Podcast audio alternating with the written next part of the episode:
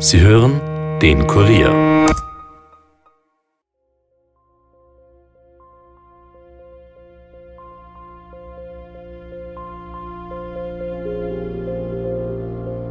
Er war auch ein sehr charmanter Mann.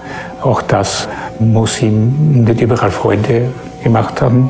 Es kann sein, dass ihm auch, auch das ähm, Missgunst eingebracht hat. Ich meine, ich wusste natürlich schon, dass der Heinz äh, sehr, wie soll ich sagen, also äh, er war gern äh, so der Hahn im Korb und hat halt gerne also geflirtet und, und also dem Weiblichen war er nicht sehr abhold. Nicht? Also das kann man wirklich nicht sagen. Ne? Die Motivenlage ist ja bis heute vollkommen ungeklärt und auch für mich unvorstellbar. Das ist so heimtückisch und so, und so schlimm, dass man gar keinen Gedanken dafür findet.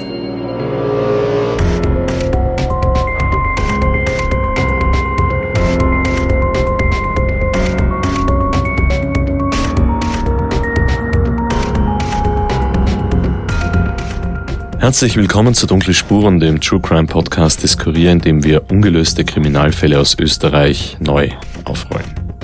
Mein Name ist Stefan Andres und ich begrüße euch heute zum zweiten Teil über den ungeklärten Giftmord am Grazer Tanzlehrer Heinz Kern. Im ersten Teil haben wir gehört, dass Heinz Kern ein sehr erfolgreicher, aber ja auch ein sehr ich-zentrierter Mensch war. Es liegt also nahe, dass ein Neider oder ein Konkurrent ihm dieses Giftpaket geschickt hat.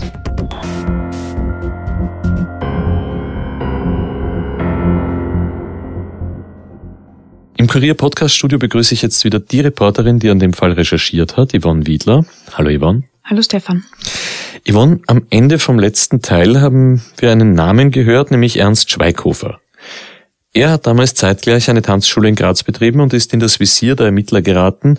Was hast du denn über diesen Herrn Schweighofer herausfinden können? Naja, dazu war es nötig, Menschen aus der damaligen Tanzcommunity zu finden, ja, um etwas über diesen Menschen irgendwie herausfinden zu können. Ich brauchte jemanden, der den Schweighofer kannte, aber der eben auch Heinz Kern kannte und nach längerem Suchen bin ich dann endlich fündig geworden. Und mit wem hast du dann gesprochen?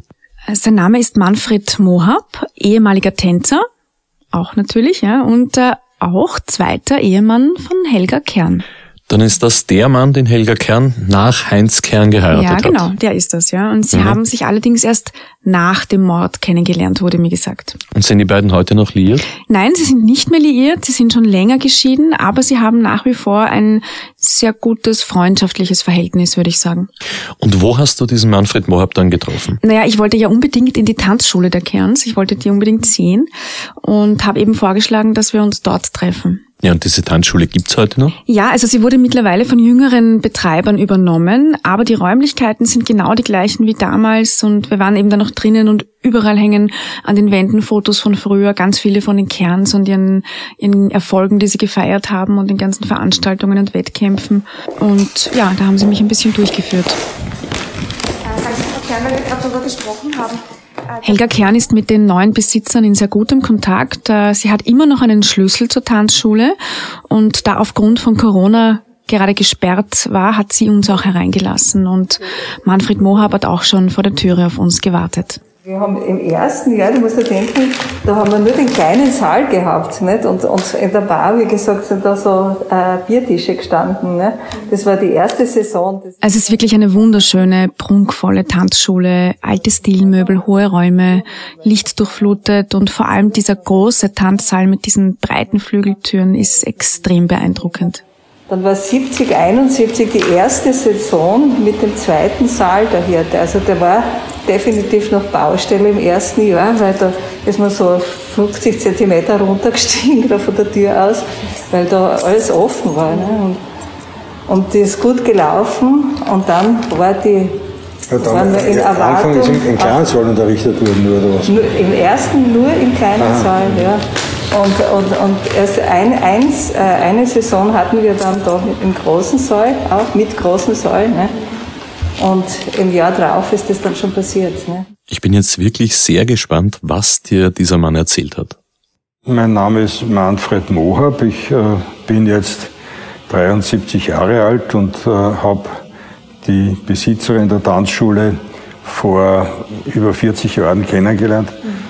Das war schon äh, ungefähr ein oder zwei Jahre nach dem Mord und äh, bin damals von ihr engagiert worden für ein Werbekonzept und die haben mich dann bemüht am Anfang äh, sozusagen ein, ein, Image aufzubauen und auch äh, die, die Werbung oder die Bekanntmachung äh, der Schule zu organisieren.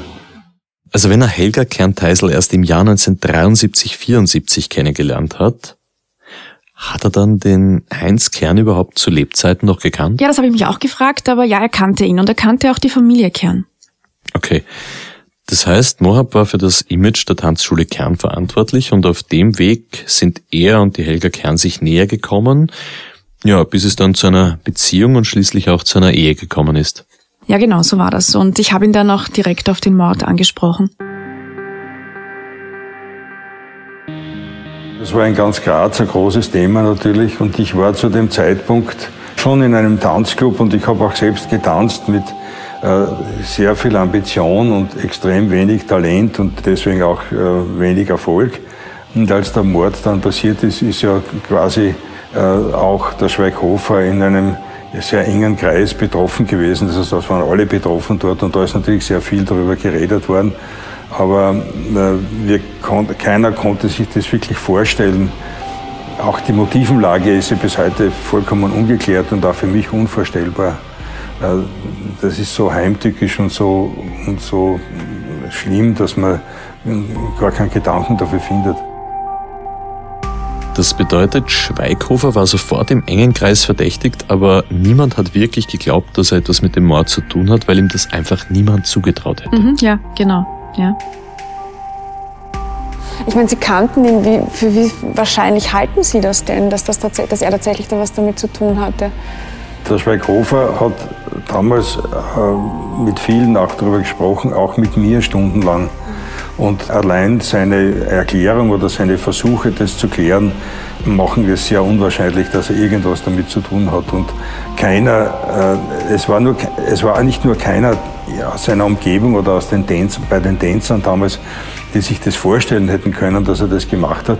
Das hat ihm auch keiner zugetraut. Also das, das, äh, die, die Planung eines Verbrechens in der Form äh, durchzuführen mit all den äh, Nebentätigkeiten, die da notwendig sind, das ist eigentlich unvorstellbar. Mhm. Können Sie sich noch erinnern, was er, was er, weil Sie gesagt haben, er hat auch lange mit Ihnen gesprochen, was er Ihnen da so erzählt hat? Wie war das für ihn, auch verdächtigt zu werden? Also es muss ja auch sicher belastend gewesen sein. Ja, ja, es war bei ihm belastet und er hat einfach Gesprächspartner gesucht, mhm. mit denen er reden wollte darüber und was da ist und was der Hintergrund sein kann und wer das sein könnte und so weiter. Äh, das, er, er, konnte, er hat auch über andere Themen stundenlang gesprochen. Äh, aber es, ich kann mich erinnern, dass das auch sehr stark das Thema war, mit dem er mit mir und dann mit anderen gesprochen hat. Also gut, Manfred Mohab und offenbar auch ganz viele andere aus der Tanzcommunity damals schließen aus, dass der Schweighofer der Täter war. Ja, es konnte sich und es kann sich auch heute niemand von denen vorstellen, dass er zu so etwas fähig gewesen wäre. Zumindest nicht die Menschen, mit denen ich gesprochen habe. Und das ist auch das, was mir eben von allen Seiten zugetragen worden ist. Und auch die Ermittlungen konnten ja bis dato nie etwas in diese Richtung beweisen. Sonst wäre er ja irgendwann zu einem Zeitpunkt festgenommen worden. Yvonne, mir ist eins aufgefallen. Der Manfred Mohab spricht auffällig stark in der Vergangenheit vom Ernst Schweighofer. Lebt er nicht mehr? Ja, der lebt nicht mehr, genau. Der ist äh, kürzlich verstorben und äh, der war nämlich schon ein Stückchen älter als Kern und Mohab, ja.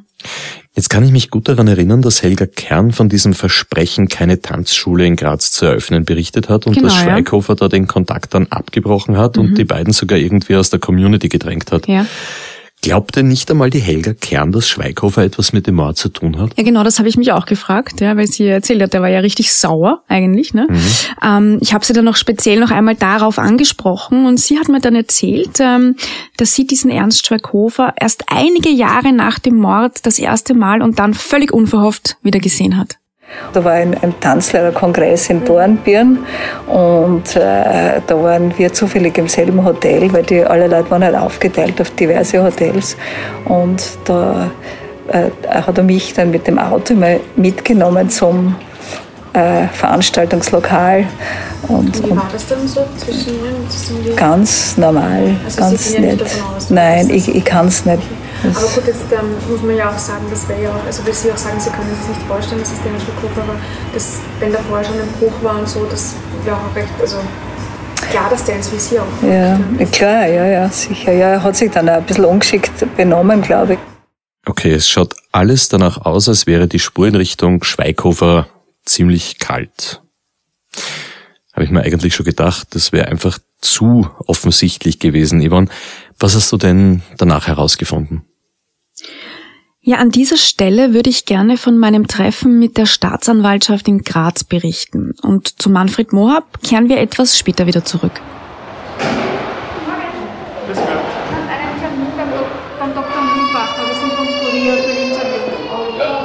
Mein Kollege Tobias Peböck und ich sind nämlich ein weiteres Mal nach Graz gefahren, dieses Mal zum Landesgericht, um dort den Leiter der Staatsanwaltschaft zu treffen. Wer ist dieser Leiter? Das ist der Dr. Thomas Mühlbacher.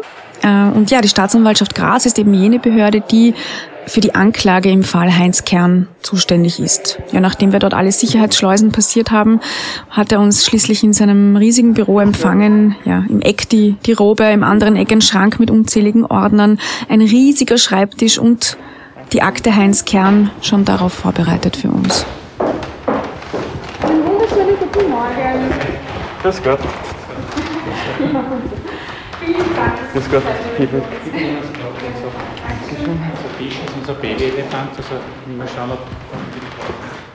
Ja, mir ging es nun vor allem darum, zu eruieren, wo die Ermittlungen gerade stehen. Welche sind die neuesten Erkenntnisse und was kann man bei so einem lange zurückliegenden Fall eigentlich überhaupt noch machen im Rahmen des Cold Case Managements? Ich habe nämlich erfahren, dass der Fall Heinz Kern tatsächlich der älteste Cold Case Europas ist.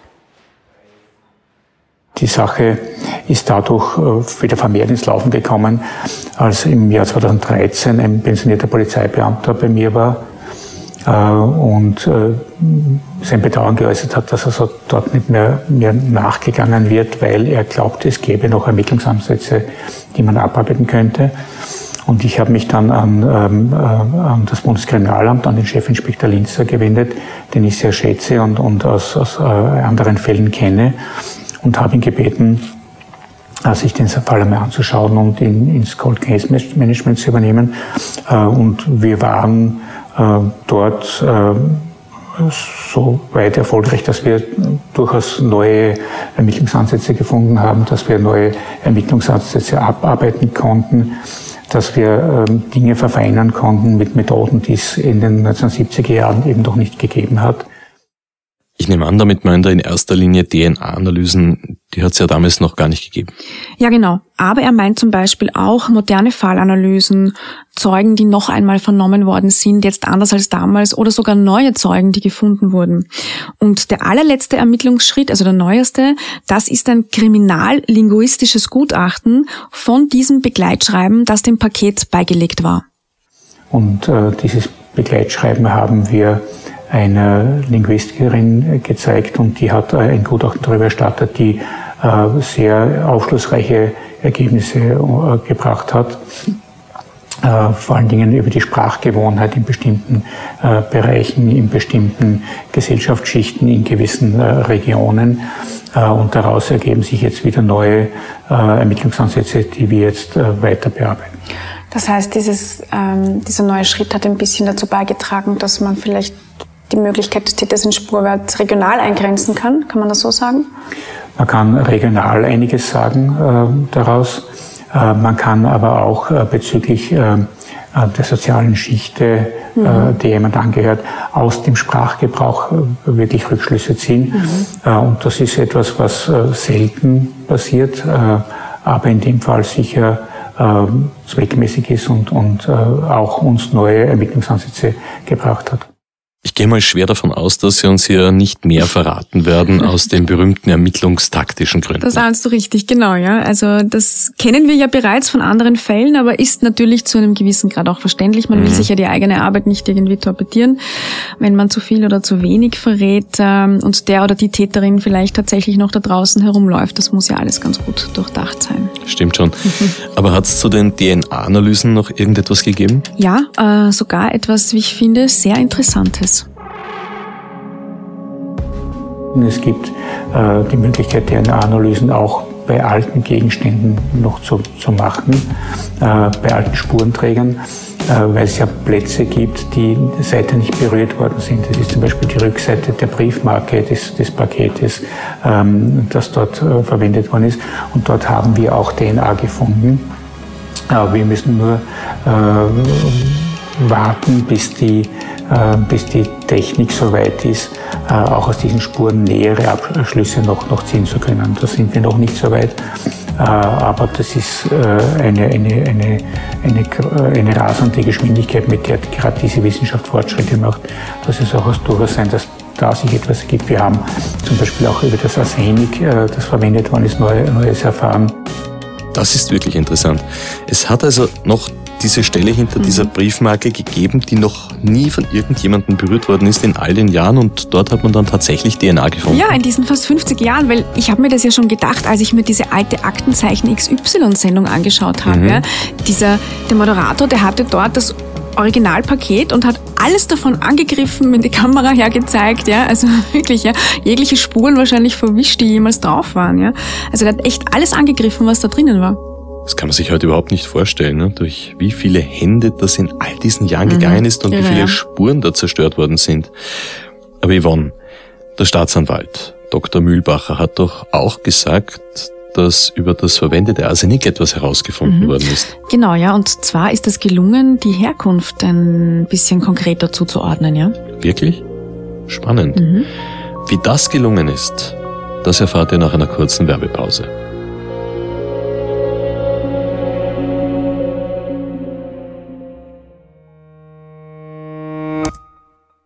Nicht nur bei uns in den dunklen Spuren wird es oft düster. Auch in dem neuen Mystery-Krimi-Hörspiel von Audible, Kohlraben Schwarz, geht es an dunkle Orte voller Gefahren. Mittendrin der kauzige Psychologe Stefan Schwab, der von der Finanzmetropole Frankfurt ins ländliche Bayern geschickt wird, um dort das mysteriöse Verschwinden mehrerer Kindern aufzuklären. Doch in Bayern angekommen ist nichts wie es scheint. Entführer, die sich Volksmärchen zum Vorbild genommen haben, Einbrecher, die scheinbar durch die Wände gehen können, und Serienmörder, die bizarre Bräuche pflegen. Da gerät selbst der rationale Psychologe an seine Grenzen. Erst als ihm ein geheimnisvoller Informant ein Märchenbuch zuspielt, kommt etwas Licht in die dunkle Geschichte. Doch das ist erst der Anfang. Kohlraben Schwarz, der neue Mystery-Krimi, zu hören ab 19. November exklusiv auf Audible.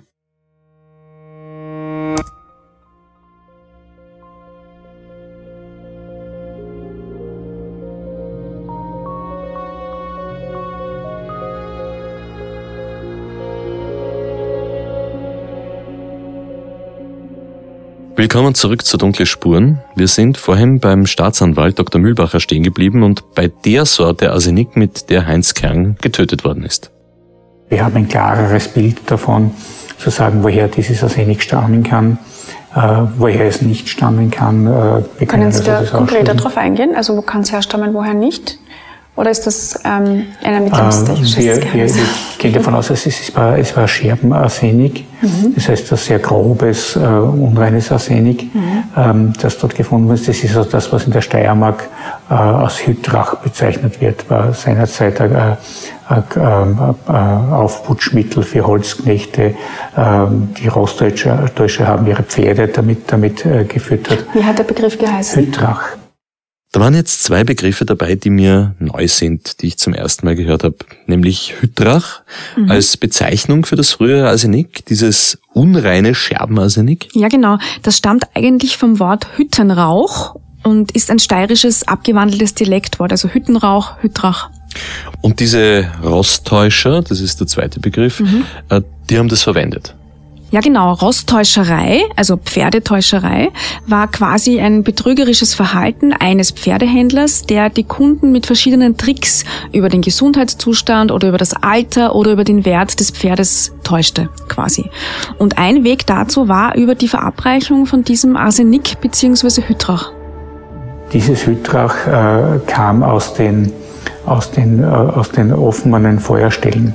Dort hat sich das abgelagert, dort hatte man sehr, sehr leicht Zugang.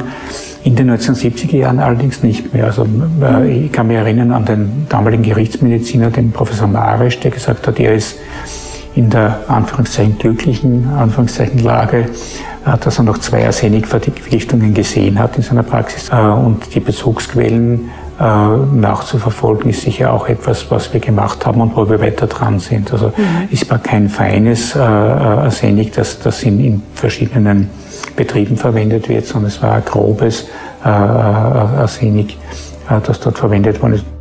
Dr. Mühlbacher hat dann noch konkreter erzählt, wie man früher zu diesem Arsenik gekommen ist und was es genau bewirkt hat. Arsenikmorde waren in der Steiermark relativ häufig, weil das, äh, dieses Gift leicht verfügbar war, eben durch, durch diese offenen Feuerstellen, wo man das mehr oder weniger abkratzen konnte und auch die Wirkung bekannt war durch das sogenannte Arsenika, die eben zu Aufputschzwecken, zu Dopingzwecken geringste Mengen davon zu sich genommen haben.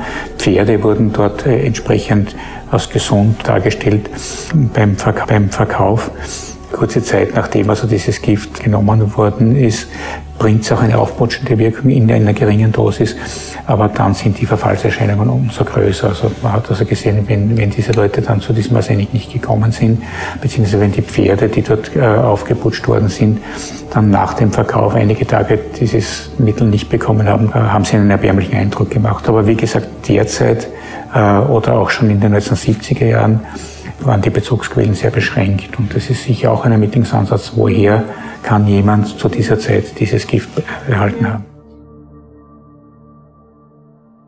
Also gut, wenn er jetzt sagt, dass es in den 1970er Jahren schon sehr viel schwieriger gewesen ist, an dieses Gift zu kommen, dann müsste man das doch relativ gut eingrenzen können. Man weiß ja schon, welches Arsenik es war, beziehungsweise welches nicht. Ja, genau. Und äh, er hat dann mir gegenüber vom Sherlock Holmes-Prinzip gesprochen. Das heißt, eine Quelle nach der anderen ausschließen. Tatsächlich glaube ich, dass sie da wirklich schon sehr weit sind äh, in diesem Bereich. Er schien mir nämlich selbst nach der langen Zeit noch immer sehr, sehr voll Zuversicht, dass dieser Fall doch noch gelöst werden kann. Also gut, Yvonne, fassen wir an dieser Stelle vielleicht einmal zusammen, was wir alles wissen. Ein Mann, ungefähr im Alter vom Heinz Kern, gibt am Postamt in Graz, quasi direkt neben der Wohnung vom Kern, ein Paket ja. auf. Und er besteht sogar darauf, dass es verschickt wird, obwohl ihn die Mitarbeiterin darauf hinweist, dass er es eigentlich auch zu Fuß hinbringen könnte. Mhm. Das ist vermutlich ein Punkt, der so nicht geplant war. Das glaube ich auch, ja. Der Geschichte fällt ja, auf. Genau, ja. Also das, das könnte ich mir sehr gut vorstellen, dass er da doch recht überrascht war, dass die Mitarbeiterin da jetzt mit ihm mhm. quasi eine kleine Diskussion vom Zaun bricht. Ne? Und jetzt kann es sein, dass er selbst der Täter war oder einfach nur der Überbringer, aber vielleicht oder sogar ziemlich sicher Mitwisser. Mhm. Das Arsenik war eines, das früher als Aufputschmittel verwendet worden ist oder um es Pferden zu geben, damit sie Elan und Glanz bekommen, damit man sie besser verkaufen kann. Ja. Im Jahr 1972 war es aber schon gar nicht mehr so einfach, an diese Art Arsenik zu kommen. Der Absendeort vom Paket, das ist Schladming, wo der Heinz Kern immer wieder mal war, um Auswärtstanzkurse zu geben. Genau, ja. Und das hat die Person auf alle Fälle gewusst und die Person muss auch gewusst haben, dass er gerne und viel isst, vor allem diesen einen speziellen Aufstrich, das Verhackerte. Mhm. Die internationale Karriere war zu diesem Zeitpunkt auf jeden Fall schon beendet. Daher kommen irgendwelche Konkurrenten aus der Tanzsportszene weniger in Frage oder haben wir nicht ausgeschlossen. Man vermutet eher, dass es sich um Konkurrenz aus der Tanzschulszene damals in der Steiermark beziehungsweise in Graz handeln könnte. Ja, also das wäre eine Möglichkeit. Ich habe nämlich noch etwas anderes erfahren im Zuge der Recherche. Das klingt spannend. Was hast du herausgefunden? Wir haben ja schon öfter gehört, dass Heinz Kern ein sehr charmanter Mann war. Mhm. Also es ist wirklich so, dass jeder oder jede Interviewpartner, Partnerin, mit dem, der ich gesprochen habe, das immer wieder erwähnt hat. Und das kam mir an einem gewissen Punkt schon ein bisschen äh, komisch vor, dass das immer so betont wurde, dass er so ein charmanter Mann war. Und ich erinnere mich auch sehr gut an diesen Satz vom Staatsanwalt diesbezüglich. Das kann natürlich Neid auch äh, erregen. Er war auch äh, ein sehr charmanter Mann. Auch das muss ihm nicht überall Freude gemacht haben. Es kann sein, dass ihm auch, auch das ähm, Missgunst eingebracht hat. Mhm. Ich glaube, ich weiß, in welche Richtung du da denkst. Ich habe Helga Kern dann auch ganz direkt darauf angesprochen und sie hat mir Folgendes dazu gesagt. Aber ich meine, ach Gott, nein. Also so schon eher so ein Bild von einem Mann eigentlich. Ja, also, also ich, ich habe schon miterlebt, also sagen wir damals noch, also mein, also sagen wir mittelalterliche Damen, wenn sie dann schon ein bisschen was getrunken haben, sie haben sich schon auf ihn raufgehängt und so, gell, und, und, und dann kamen die ganzen anderen Geschichten noch dazu. Nicht? Also dann habe ich erst erfahren, dass, also, äh, ich meine, ich wusste natürlich schon, dass der Heinz äh, sehr, wie soll ich sagen, also äh, er war gern äh, so der Hahn im Korb und hat halt gerne also geflirtet und, und also dem Weiblichen war er nicht sehr abhold. Nicht? Also das kann man wirklich nicht sagen. Nicht? Aber ähm, natürlich habe ich manchmal gedacht, also das geht schon ein bisschen weit oder wie und so. Ich ich kann mir nur vorstellen, und das ist alles halt sehr nebulos, ne? also vielleicht doch so aus dem Bereich Schladming irgendwo, nicht? Also, weil da hatte er Tanzkurse und er ist immer da die Strecke raufgefahren und die Strecke runter, weil das war am Abend waren dann wieder Kurse zu Hause ne? und so. Und äh, also sagen wir, auf der ganzen Strecke, dass da irgendwas war, vielleicht hat er dort halt eine äh, Freundinnen oder Anbeterinnen gehabt oder was auch immer. Ne? Also gut, das rückt natürlich die Geschichte in ein anderes Licht, mhm. weil zwischen charmant sein und dann wirklich eine Affäre nach der anderen haben, da ist dann doch ein kleiner Unterschied. Helga Kern hält's offenbar gar nicht für so abwegig, dass sie betrogen worden ist. Öfter als einmal also so klingt sie zumindest. Ja. Und mir ist das wirklich auch von mehreren Seiten erzählt worden. Also dass Heinz Kern wirklich sehr hinter den Frauen her war. Ich konnte dann noch eine weitere Person innerhalb der Tanzcommunity von damals auftreiben, die mir dazu noch etwas sagen wollte, die aber unbedingt anonym bleiben wollte und sich nicht in irgendeiner Weise aufnehmen lassen wollte. Mhm. Ähm, ich habe aber die Sätze hier mitgebracht, ähm, die mir die Person mitgegeben hat. Also ich zitiere jetzt. Ähm, der Kern war so ein manisch getriebener. Man kann sich das real gar nicht vorstellen. Der hat eine Frau gesehen und er war dann besessen von ihr. Er war davon besessen, mit ihr ins Bett zu kommen. Innerhalb von zwei, drei Stunden ist ihm das dann auch wirklich gelungen. Immer. Der hat ein derartiges Begehren an den Tag legen können, von dem sich die Frauen offensichtlich richtig überrumpelt gefühlt haben. Und da gibt's wirklich eine Reihe von Stories, von so Kurzzeitaffären. Das müssen Dutzende gewesen sein. Deswegen ist das für mich auch immer die wahrscheinlichste Version gewesen. Das klingt jetzt allerdings wirklich nach einem außerordentlich stark ausgeprägten Drang. Mhm. Also wenn das, was diese Person gesagt hat, so stimmt, dann ja, ist es schon sehr arg, ja, aber es würde irgendwie auch in die Persönlichkeitsstruktur passen, oder? Diese Person sagt, deswegen war es für mich auch das Wahrscheinlichste und die Person meint damit, dass der Mord aus einer der Affären heraus mhm. entstanden sein genau, ja. muss. Genau, ja. Und damit ist diese Person auch wirklich nicht alleine. Also das äh, habe ich aus einigen Gesprächen dann gegen Ende der Recherche wirklich noch rausgehört. Also wir haben ja sogar Helga Kern, seine damalige Frau gehört, die sagt, sie glaubt wirklich, dass es äh, wahrscheinlich ist, dass es irgendeine Liebschaft oder so ist, die dahinter steckt, eine vergrämte mhm. Liebschaft. Eine, die vielleicht irgendwo auf der Strecke zwischen eben Schlabming, wo er ja öfter war, Tanzkurse machen und Graz gelebt hat. Ja. Aber da Helga Kern selbst nie mit war bei diesen Kursen dort, meinte sie zu mir, dass sie sonst leider wirklich überhaupt gar nichts äh, dazu sagen kann oder da irgendwie dienliche Hinweise geben kann. Hm. Oder aber es könnte auch der Mann einer dieser Affären gewesen sein. Mhm. Einer, der gewusst hat, dass seine Frau etwas mit dem Herrn Kern gehabt hat. Auch daran habe ich gedacht, ja, genau. Es muss ja nicht die Frau selbst gewesen sein, sondern eben vielleicht der Lebenspartner von einer dieser Frauen. Interessant in diesem Zusammenhang, wir erinnern uns ja, das Paket, das war ja eine alte Schuhschachtel. Ja? Und auf der Schachtel außen stand ja draußen SCHW, also Schwur, und mhm. die Zahl 38, was ziemlich sicher darauf schließen lässt, dass das mal ein Schuhkarton war und da drinnen waren schwarze Damenschuhe in der Größe 38. Ich meine, das, das Paket, das war, was ich noch weiß, ich meine, ich habe es ja gesehen, äh, das war so, so irgendwie so, so grob zusammengesetzt, finde ich nicht. Also äh, ich kann mir nicht vorstellen, dass da eine Frau das gemacht hat. Also ich glaube, dass das ein Mann war. Und dann die, diese, diese komische Schuhschachtel, die hat also so ein anderes Format gehabt, so ein also nicht, wie man ein Geschenkpaket eigentlich machen würde. Genau, also als, das, das habe ich mir oft gedacht. Nicht schön genug. Nicht schön genug, ja. Es war also so ziemlich grob. Vielleicht war es ja wirklich der Mann von einer Affäre oder eine wütende Affäre, die sich mehr erhofft hat und die einen Mann als Mithelfer gehabt hat. Ich meine, es muss ja nicht zwingend der eigene Partner gewesen sein. Ja, auch übrigens für Manfred Mohab, den wir ja zu Beginn heute schon gehört haben und zu dem ich ja noch zurückkehren wollte. Ähm, der zweite Ehemann von Helga Kern, nach Heinz Kern, auch für den ist diese Variante sehr wahrscheinlich Affäre oder vielleicht Partner einer Affäre. Ja. Ich bin erst danach einmal in diese Gegend in Ramsau und Schladming, wo die ihre Kurse abgehalten haben, und Badersee war da auch noch dabei hingekommen und habe dort auch äh, mit Turnieren in Zusammenhang zu tun gehabt. Aber, aber äh, die, die, Wahrscheinlichkeit, dass, dass äh, der, die, die, dieser, dieser Hass aus einer Affäre vom Kern heraus entstanden ist, schien mir einfach das Wahrscheinlichste. Mhm. Und in die Richtung habe ich eigentlich immer gedacht.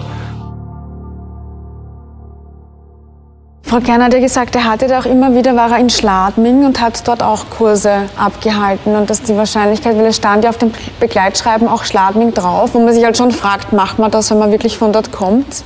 Also noch extra den Hinweis geben oder wusste da jemand, dass er dort ist und versucht, das irgendwie in diese Ecke irgendwie zu schieben?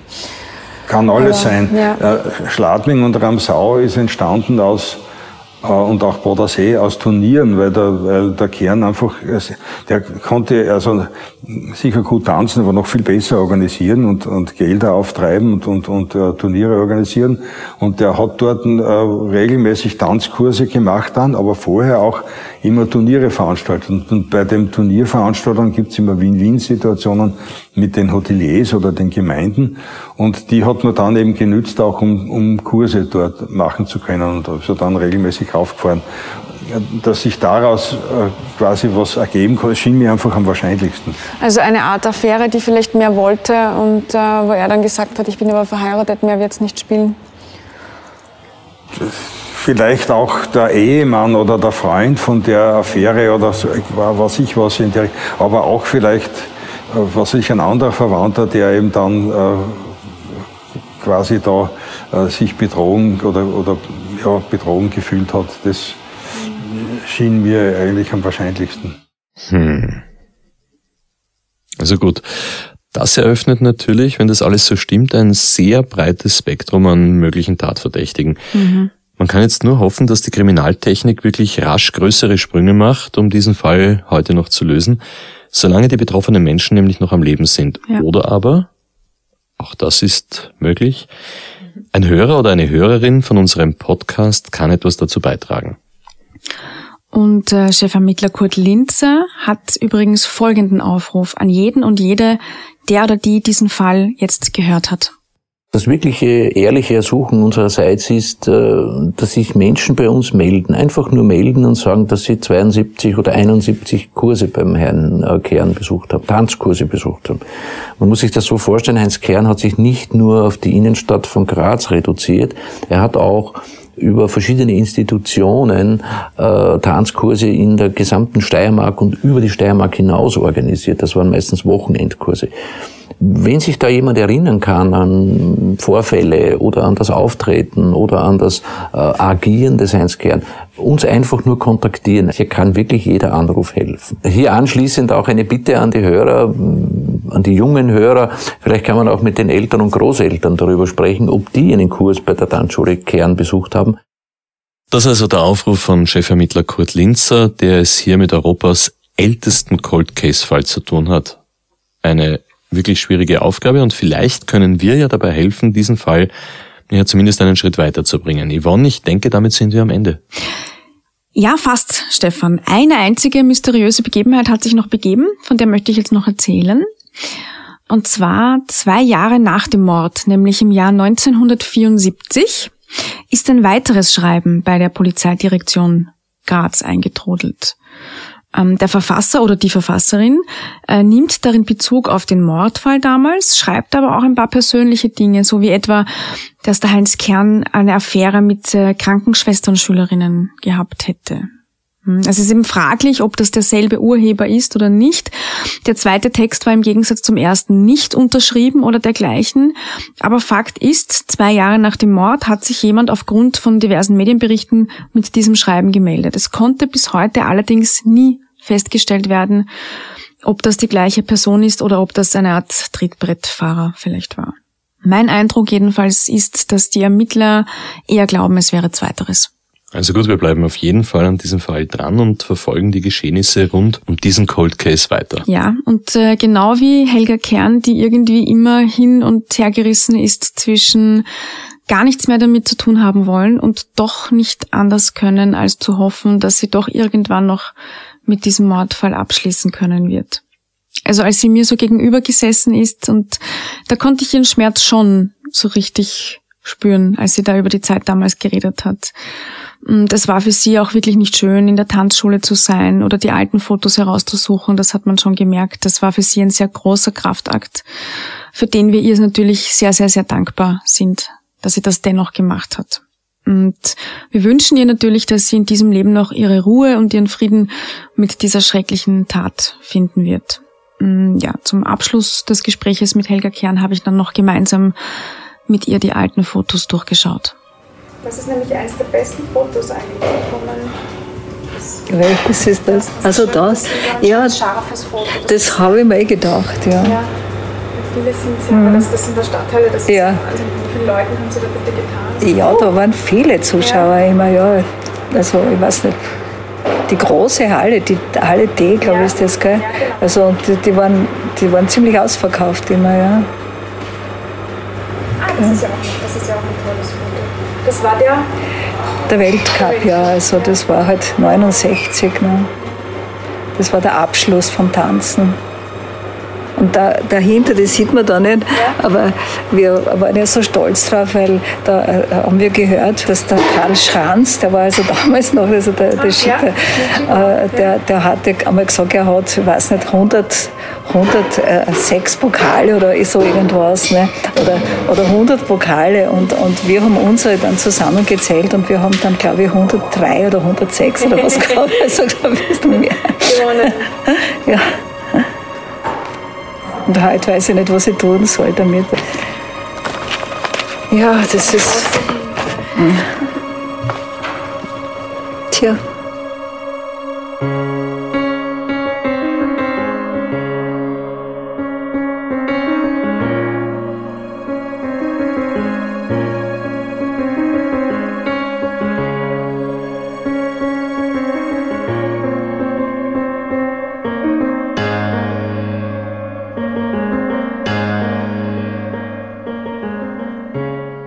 Danken an dieser Stelle dem Bundeskriminalamt für die Zusammenarbeit, aber auch der Familie und den Freunden und Kollegen von Heinz Kern für die Unterstützung bei der Aufarbeitung von diesem Fall und jedem und jeder, der oder die sich hier für ein Interview bereit erklärt hat. Wenn ihr oder dieser Fall liegt ja doch ein paar Jahrzehnte zurück, vielleicht auch eure Eltern oder Großeltern Hinweise zum ungeklärten Mord an Heinz Kern habt, dann ruft bitte entweder direkt beim Bundeskriminalamt an die Telefonnummer lautet 01 24 836 985025 oder wendet euch gerne auch an uns per Mail an dunklespuren.kurier.at.